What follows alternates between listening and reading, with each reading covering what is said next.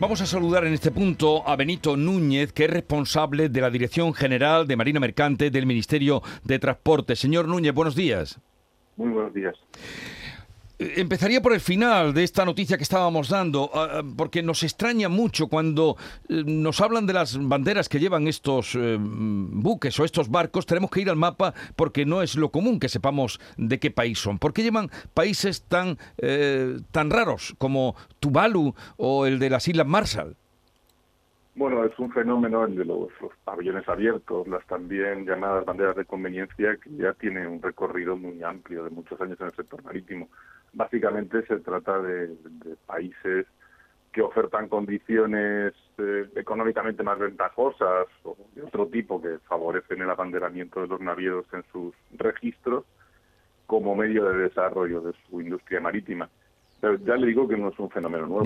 Eh, viene existiendo en el sector marítimo pues, desde los años 70 prácticamente. Sí, ya, le digo, lo que pasa es que cuando hay algún accidente marítimo siempre suele pasar, eh, lo que no quiere decir que esos barcos, esos buques tengan menos control, ¿no? Habla usted de la conveniencia eh, económica o los beneficios económicos que tienen, pero lo que no quiere decir que tengan un menor control. Bueno, estos barcos están sometidos al mismo régimen de seguridad previsto en los convenios internacionales que tienen buques de bandera alemana, española, francesa o italiana. Y además son sometidos luego a inspecciones en, los puertos en los que recalan para asegurarse que efectivamente cumplen con esas condiciones. Eh, sin ir más lejos, si uno de estos barcos llega al puerto de Algeciras o de Málaga o de Huelva, los inspectores del Ministerio de Transportes lo comprueban que efectivamente las condiciones del barco son correctas. ¿Y qué fue lo que pasó en, este accidente? ¿Qué, ha ocurrido? Ya supongo que la investigación tendrán ustedes algún dato de eh, cómo se produjo. Bueno, eh, por ahora el conocimiento que tenemos es simplemente lo que hay publicado en, los medios con carácter general, que es pues, una colisión a la salida de la zona de fondeo que se sitúa al oeste del Peñón.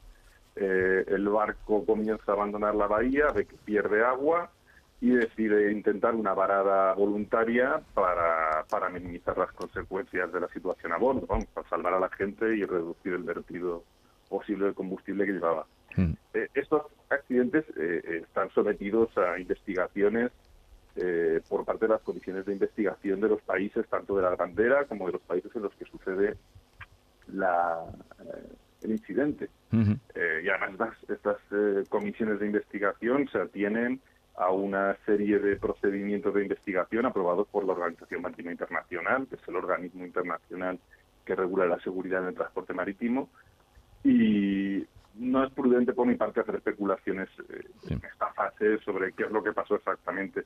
Es mejor dejar que, los, eh, la investigación siga su curso, se determinen las causas y, en su caso, las responsabilidades eh, que den lugar.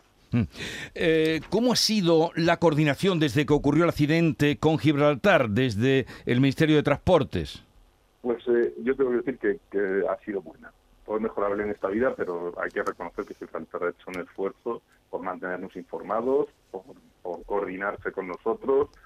Eh, bueno, como puede ver, hoy mismo están los medios de salvamento marítimo en la zona. Tenemos a nuestro barco, el Campo Amor, hemos desplazado el San Mastelero, el Luz de Mar desafortunadamente ha tenido una avería, pero desde el primer momento estuvo en la zona del incidente.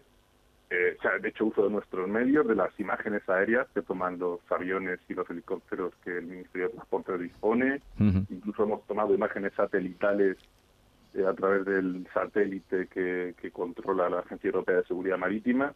Y todo eso se ha compartido eh, con nuestros colegas gibraltareños y bueno, eh, incluso los técnicos de la capitanía asisten con regularidad a las reuniones de planificación de las operaciones de, del OS-35. Eh, eh, razonablemente bueno, lo celebramos. ¿Queda vertido todavía por recoger bien en las aguas o dentro del barco?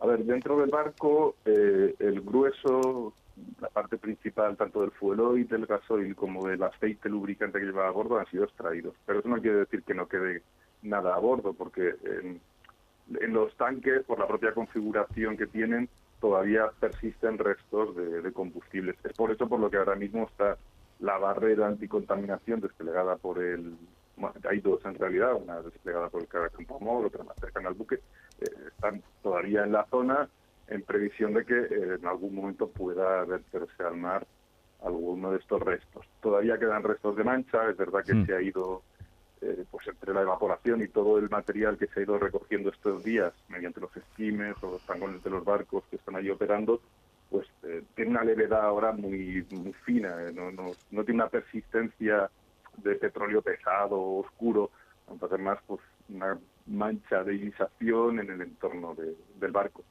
Eh, eso dificulta también la recogida, cuanto más fino es, más complicado es, pero bueno, el grueso de las tareas es verdad que se ha realizado, así que ahora mismo, eh, ayer mismo el gobierno, el comité que preside el, las autoridades locales gibraltareñas bajó el nivel de alerta de la fase de, no recuerdo la tecnología exacta, pero bajo el, nivel de alerta. Y, bueno, eh, es consecuencia de, la mejora en las condiciones de recogida del vertido. Aún así tengo que decir que, no conviene echar las campanas al vuelo porque eh, hay una situación que, todavía es, perjudicial para el medio ambiente marino. Cuando dice usted que no conviene echar las campanas al vuelo, por ejemplo, brevemente, que no mm, ve usted el momento de salir a pescar. Eh, bueno, eh, ahora mismo no hay restricciones eh, de pesca que yo conozca, salvo las relativas al marisqueo en la zona. No, me refiero a que no es momento de retirar los medios de la zona, ni de, ni de marcharse de allí o dejar de hacer mm. vigilancias aéreas. Hay que mm. estar eh, pues encima de, hmm. del barco, hay que estar vigilante y hay que mantener una actitud prudente, no hmm. desentenderse de, lo que pueda pasar allí. Benito Núñez, responsable de la Dirección General de Marina Mercante del Ministerio de Transporte, muchas gracias por habernos atendido. Un saludo desde Andalucía, buenos días. Muchas gracias y un saludo a ustedes.